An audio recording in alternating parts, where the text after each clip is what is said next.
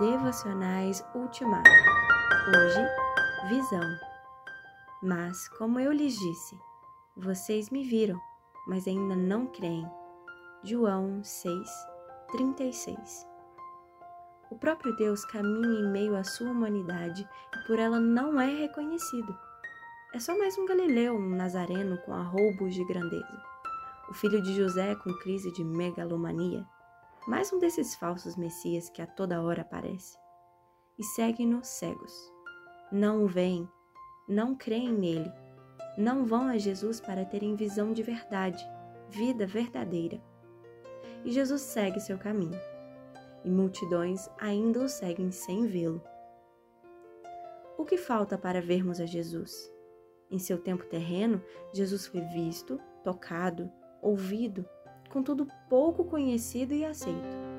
Transitou entre os homens, fez o bem, revelou o Pai, deu de beber e comer verdadeira bebida e comida, mas poucos o amaram. E hoje? Não acontece o mesmo? Ele segue entre nós, e em nós quando cremos, e se permite ver e servir na infinidade de homens e mulheres criados por Ele, aos quais podemos estender a mão e um copo de água a cada dia a toda hora.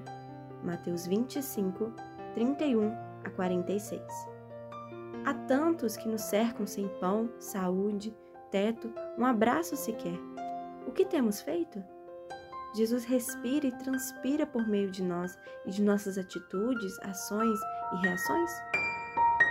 Que nossos olhos se abram para que possamos ver e, enfim, crer.